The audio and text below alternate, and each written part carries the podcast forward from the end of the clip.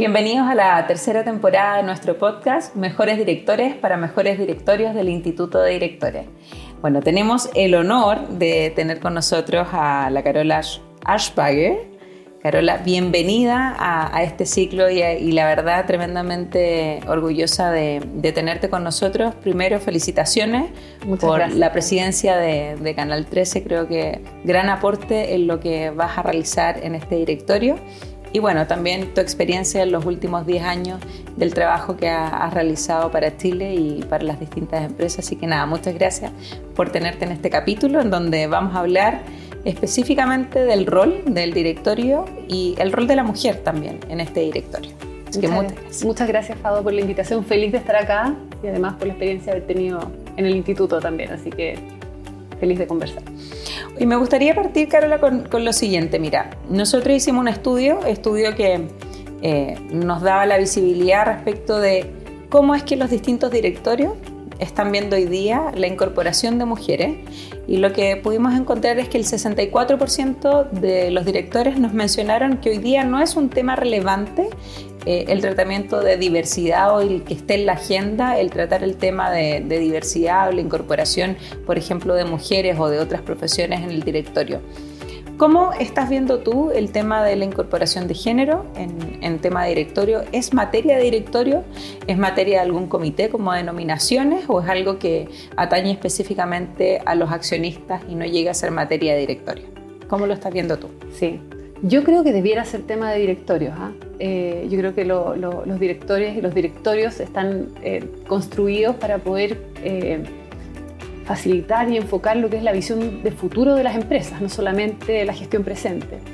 Y en ese contexto los directorios debieran ser bien innovadores y con la capacidad de actualizarse a las necesidades sociales y de contexto que van emergiendo. La necesidad de incorporar mujeres a los directorios no pasa solo por el desafío de incorporar mujeres, pasa por el desafío de incorporar diversidad de visiones, de formaciones, de mirada, para entender el fenómeno del quehacer de la empresa desde todas las perspectivas. Eh, no podemos tener una mirada que sea solo legal o solo financiera o solo operativa, sino que tenemos que también tener una mirada que integre la visión humana, la visión de la sustentabilidad, de contexto con las comunidades, es decir, de transformación, de adaptabilidad a los nuevos entornos, de. O sea, los cambios que estamos viviendo tienen que anticiparse en el directorio. Y desde ahí yo creo que los directorios debieron asumir una posición de liderazgo respecto de lo que es la incorporación de la diversidad y con eso la mujer. Simbólicamente la mujer es importante porque en la realidad representa el 50% de la población. Por lo tanto, que en los directorios privados represente solo el 14%, eh, que en los públicos hoy día por política represente el 40%, significa que tenemos una brecha enorme. Todavía la mujer no tiene el lugar que debiera tener entendiendo el mix que tenemos ¿no es cierto? En, la población. Eh, y yo creo que deberían haber métricas de eso, no solamente por la incorporación de la mujer, la incorporación de la diversidad, qué miradas nuevas estamos aportando, qué transformaciones ocurren cuando se integran nuevas miradas dentro de los directores. En el caso mío, por ejemplo, yo soy mujer, pero soy psicóloga también. Es decir, no, no, no, no soy parte del estereotipo más clásico, ¿no es cierto?, de un director de empresas, pero tengo una experiencia enorme trabajando con compañías y empresas y sus procesos de transformación. ese es el desafío, es abrirse a una diversidad eh, que permita comprender, trabajar y desarrollar mejores empresas para todos los actores con quienes las empresas se vinculan. Carola, tú no eres como el típico estereotipo, ¿no es cierto? Esto de eh, ingeniero o abogados que, están sentados en una mesa, sino más bien eres de las ciencias humanas o, del área de las ciencias sociales y, adicionalmente mujer. Eh, ¿Cómo crees que eso ha impactado específicamente en, el escaño que hoy día tú tienes como, como presidente y como directora de otras compañías? Mm. Yo, creo que mi experiencia ha sido bien afortunada. Eh, yo me siento una privilegiada del, del, mundo en el que he podido participar.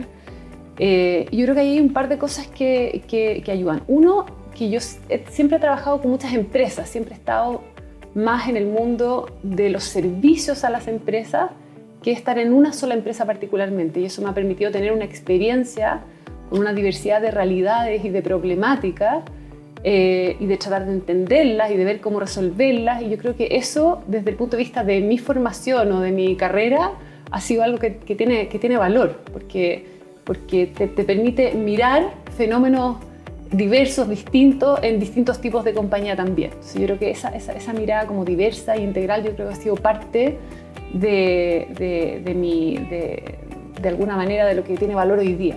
Pero también tiene valor justamente lo que dices tú, que es como esta mirada un poco más humanista, en donde las empresas están formadas por personas, construidas por personas, con equipos de personas que desarrollan productos y servicios para otras personas, empresas o personas. Y por lo tanto poner al ser humano, digamos, o a la persona al centro eh, es fundamental. ¿no? Eh, poder escuchar, poder entender, poder construir desde ahí, ¿no es cierto? Eh, los vínculos que tenemos con las personas, eh, la innovación centrada en las personas, eh, las mejoras de procesos centradas en las personas, el poder ponerle cara a la relevancia de los servicios y entonces mejorar en esa dimensión y cómo eso va teniendo impacto en el negocio y cómo eso va teniendo impacto también en el liderazgo que debieran tener las empresas, yo creo que tiene mucho valor hoy día. Eh, así que yo creo que, esa, formación distinta hoy día es cada vez más importante. Cuando vemos las expectativas que se tienen respecto de las empresas, hoy día se espera que las empresas sean mucho más que lugares que generan buenas utilidades o una buena rentabilidad financiera o económica para los accionistas. Se espera que sean buenas empresas en su interacción con las comunidades, con los trabajadores, con los clientes, con los proveedores eh, y eso es pura humanidad. Aquí estamos hablando de cómo eh, hacer eh, procesos, cómo definir estrategias, entendiendo ¿no es cierto? las necesidades que hay ahí en, en, el mundo de las personas. Carola, y si esto es relevante, es importante, está a la vista que, que genera mejores beneficios, ¿por qué crees tú que no hay mujeres entonces en los directorios de las empresas si se supone que esto sí aporta un valor? Mm. Mira, justo ayer tuve una, una reunión en la Bolsa de Comercio. ¿Ya? ¿ya? Eh, Súper interesante porque un, un, eh, un, grupo de agrupaciones de mujeres, ¿no? Eh, agrupaciones que de alguna manera están enfocadas en fortalecer la equidad, la participación de la mujer, comunidad mujer, mujeres empresarias, mujeres del Pacífico, la misma bolsa, la Universidad Católica, eh, eh, la organización de la Francisca Yuneman, etcétera, se agruparon para tratar de avanzar más allá de, los temas como ley de cuotas en incentivar y fortalecer la participación femenina. ¿Y cuál es el diagnóstico? El diagnóstico es que eh, aquellos que toman todavía decisiones, los, líderes ¿no cierto? empresariales, que tienden a tomar decisiones respecto de quienes conforman particularmente los directorios, conocen pocas mujeres. Eh, hay pocas mujeres que estén en el set de consideración de posibilidades. Si uno no conoce, es difícil tener a las personas en cuenta, ¿no? Lo que no, se conoce de alguna manera no existe. Entonces, ¿qué lo que empezaron a hacer como iniciativa? Empezaron a hacer reuniones de encuentro sistemático. Eso significa que líderes empresariales conozcan a mujeres que tienen competencia eh, en el mundo de las empresas y que no las conocen y que esa no sea una sola reunión, ah, que uno se encontró y que tal vez miró, no, sino que son conversaciones sistemáticas, dos, tres conversaciones, de manera que efectivamente se conozcan. Eh, yo creo que aquí hay un desafío de visibilización importante, pero no solo de visibilizar, es de visibilizar y de construir confianza, para poder entonces tener más posibilidades eh, de estar eh, en, el set de posibilidades cuando se toman estas decisiones de quiénes van a estar, o en puestos ejecutivos o en puestos de liderazgo de los directores. Hoy día en Chile todavía eh, la elección de directores en las distintas compañías, sean hombres o mujeres, son procesos que se llevan más bien como en el riñón de la confianza y es como una búsqueda que todavía no es profesional. Porque si en todos los otros cargos, por ejemplo, cuando vamos a buscar un CEO cuando vamos a buscar un gerente de finanzas, vamos y golpeamos la puerta a un hunting eh, para que nos haga este proceso. ¿Por qué crees tú que, todavía no se da este nivel de profesionalización como sea, por ejemplo, en Londres, en donde tú contratas a un hunting especializado y que te hace una búsqueda profesional y te muestra un abanico de posibilidades para poder enfrentar ese directorio. ¿Cuáles, cuáles son los desafíos ahí a, a nivel como desde los propios accionistas, quienes son los que nominan a ese directorio. ¿Qué es lo que te ha tocado ver? Mm. Yo, yo creo que lo que dices tú tiene mucho que ver, ¿ah? que yo creo que son, eh, al ser puestos de confianza, eh, se ha tendido a sostener esta confianza basada en aquellos que se conocen, se recomiendan más directamente. Pero yo creo que hay que avanzar hacia la profesionalización, sin duda. Yo creo que Yo creo que el, el, mundo de los directorios, y hay formas también de construir confianza y de saber si una persona es una persona con la cual yo puedo establecer una relación de confianza en un directorio, ¿no? Eh, y probablemente hay conversaciones que, se tienen que tener. Pero estoy de acuerdo que, yo creo que a nivel de, de, selección de directorios se debiera avanzar un poco más, hacer esto más abierto, más público, que no solamente sea yo elijo a alguien, sino que yo puedo abrir esta posibilidad a quienes crean que tienen las competencias para postular, para ser, ¿no es cierto?, parte de, un directorio de alguna organización, de alguna empresa privada o pública también. Carola, ¿y qué prácticas has visto tú, más allá de las empresas abiertas o de las grandes compañías que, que tienen una visibilidad pública, empresas cerradas, quizás empresas familiares, eh, ¿cómo lo hacen? ¿Consejos consultivos? Quizás eh, buscar ciertos asesores con cierto nivel que puedan tener derecho a voz, pero a lo mejor no a voto. ¿Qué te ha tocado ver en el mercado pensando en que quizás esa es una oportunidad también de poder aperturar en, ciertos temas o ciertas habilidades que hoy día no estén cubiertas por el directorio y que quizás permita la incorporación de mujeres? ¿Lo ves ahí? ¿Está hoy día presente esta dinámica? ¿Cómo, cómo, lo, cómo te toca verlo cuando, cuando estás eh, como en el rol de asesora también de distintas empresas? Sí, yo creo que a ver, yo creo que ese es, un buen camino, pero es insuficiente igual. ¿ah? Eh, las personas que tienen la posibilidad de cumplir el rol de asesor de una empresa eh, también está más acotado. Yo creo que hay muchos, por ejemplo, eh, mujeres profesionales que trabajan en empresas específicas, tal que tal vez después de, trabajar en empresas o en industrias específicas también quieren abrirse hacia la posibilidad de, de participar en los directorios. Eh, y, que, y que, bueno, tal vez esa puede ser una, una, una, instancia. Yo creo que las empresas que todavía no han formalizado con tanta claridad el tener un directorio pueden abrirse a través de asesorías de directorio. Eh, yo, yo participo en, una empresa como asesora del directorio y en otras como directora formalmente. Eh, y la verdad es que en términos de la operación no hay muchas diferencias, ¿no? O sea, en ese, en ese caso en particular es súper activa la participación, es súper considerada la opinión de quienes participamos como asesores del directorio. Eh, les interesa tener opiniones externas a la compañía para poder hacer mejor un trabajo eh, y, por lo tanto sí, puede ser una, una, una, excelente forma, pero yo creo que es más que eso, yo creo que hay que abrir los procesos, yo creo que eh, hay que visibilizar mucho más a las hay que generar muchas más redes de contacto entre quienes toman decisiones y personas que tienen las competencias para ocupar estos lugares. Eh, y yo creo que bueno, hoy día estamos en un contexto que es mucho más abierto, que hay una, un ojo más puesto en que efectivamente se avance en esta dirección, pero avanzamos lento. Yo creo que avanzamos, pero avanzamos lento. Todavía los porcentajes son pequeños. Son bajitos. Bueno, ese sería un camino. Hay otro camino que es la ley de cuota. ¿Qué opinión tienes tú respecto del el proyecto de ley que está asociado a la ley de cuotas y su gradualidad de la implementación. Eh, ¿Lo es factible? ¿Lo es viable?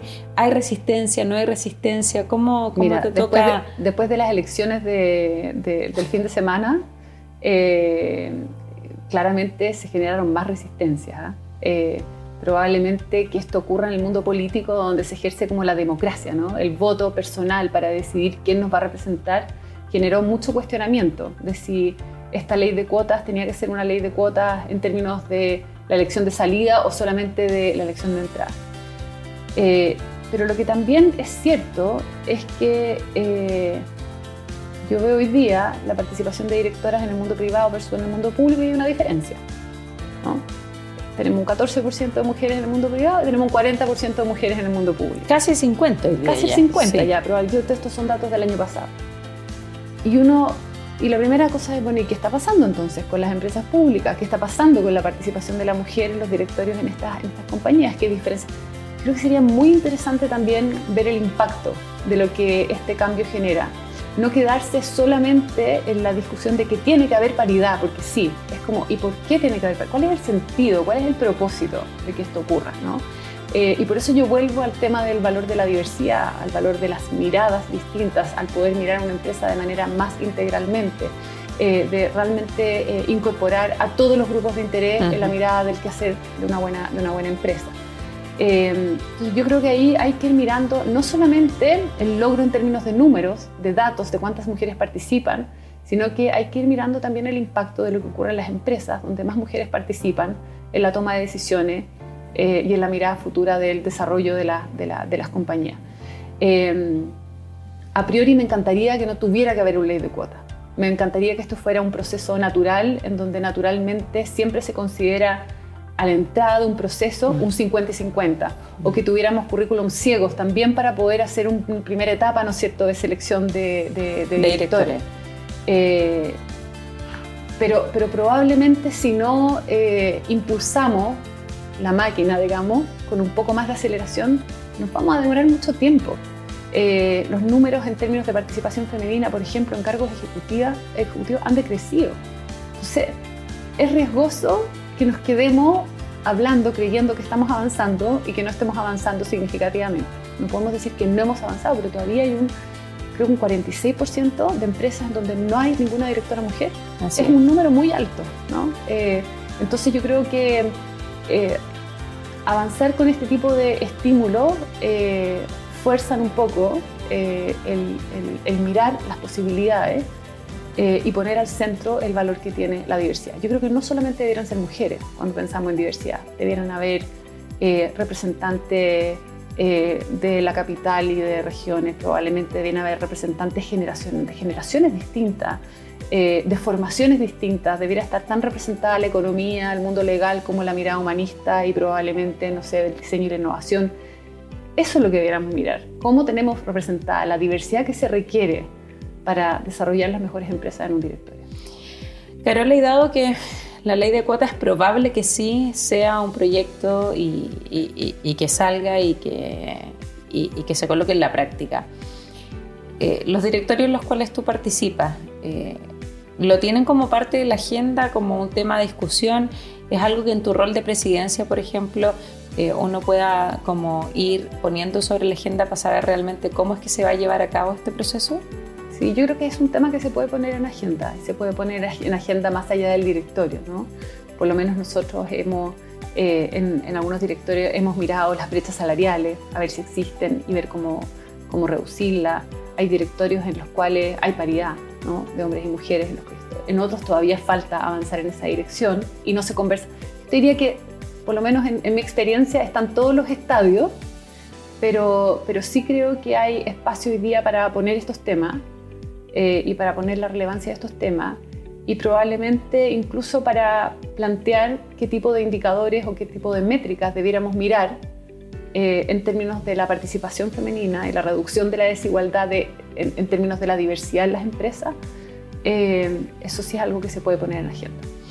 Tú hablabas del rol estratégico que tienen las personas en las organizaciones, como de verdad ponerlas al centro, como en el centro de la organización.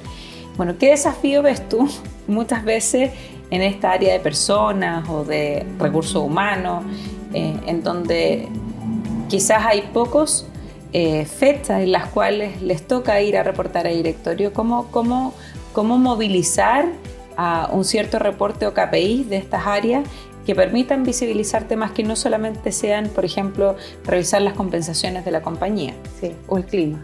O el clima, por ejemplo.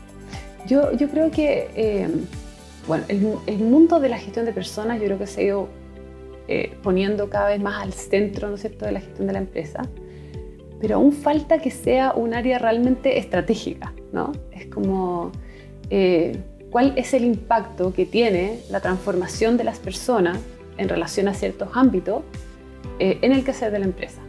Y ahí me voy a cambiar un poco de sombrero, pero hay, tres cosas que son fundamentales para que, las, para que las personas se sientan realizadas en su trabajo y sean productivas en su trabajo y esto tenga impacto también en el quehacer que tienen. Y tiene que ver con liderar con propósito. ¿Ah? Eh, un ámbito son las relaciones, que las relaciones dentro de las organizaciones sean relaciones significativas, construidas en base a confianza, en base a entornos seguros, ¿no es cierto?, que permiten que las personas sean quienes son y puedan desarrollar su máximo potencial. Es una obviedad lo que estoy diciendo, pero es fundamental. Segundo, que las personas sientan que lo que hacen tiene un impacto y una contribución más allá de ellos mismos. Lo que yo hago tiene un impacto en mi equipo, tiene un impacto en la empresa, tiene un impacto en la sociedad, tiene un impacto en mi familia. Y un tercer elemento que es fundamental es sentir que yo en el lugar donde yo trabajo crezco y me desarrollo. Y eso no pasa simplemente por un sistema de compensaciones, pasa por sentir que yo estoy desafiando mi zona de confort permanentemente y con eso desarrollo, me desarrollo y crezco. Esos indicadores hoy día no están. esos indicadores hay que incorporarlos en la medición de la gestión de las empresas. Y hay que conectarlos con el resultado que las organizaciones tienen, ¿no es cierto?, en el presente y en el futuro. Yo creo que la gestión de personas y la transformación de las personas y de los líderes de una empresa en relación es algo que, que, que debiera empezar también a instalarse dentro de las métricas en la dirección, en la gestión y, y posiblemente, ¿no es cierto?, desde ahí quienes tienen como responsabilidad la gestión de personas pueden darle aún más importancia a lo que desarrollan cada día, porque está vinculado con el resultado y con la gestión del negocio mismo. Me pasa muchas veces que así como el greenwashing es el happy washing, como el estar midiendo, ser el mejor lugar para trabajar, pero de verdad que existan prácticas eh, asociadas a poner en el centro a las personas, dado a lo que tú hablabas del liderazgo con propósito, es algo que aún es un desafío. ¿El rol del director en esto cuál es? El rol del director es movilizar. El rol del director yo creo que es abrir las preguntas, eh, eh, es generar la, la, inquietud para movilizar cosas nuevas, es movilizar a la organización a tener indicadores y métricas nuevas, eh, es empoderar también a los propios líderes para que se atrevan a dar ese paso, ¿no es cierto?, y a proponer cosas. yo creo que tiene que ver con eso, con tener los ojos abiertos, con ir un poco más lejos de lo que tenemos todos los días, de pensar que las cosas se pueden hacer siempre un poco mejor y que nunca va a estar de más lo que hagamos con las personas. Oye, buenísima, buenísima conversación. Carola, quiero agradecer eh, estos minutos que hemos estado contigo. Y bueno, a todos quienes nos escuchan, muchas gracias por este nuevo episodio de Gobierno Corporativo. Junto a Carola, muchas gracias. Y bueno, esperamos tenerte en una próxima oportunidad. Feliz, gracias por la invitación y por la desafiante conversación. Hay que seguir pensando sobre esto. Muchas gracias.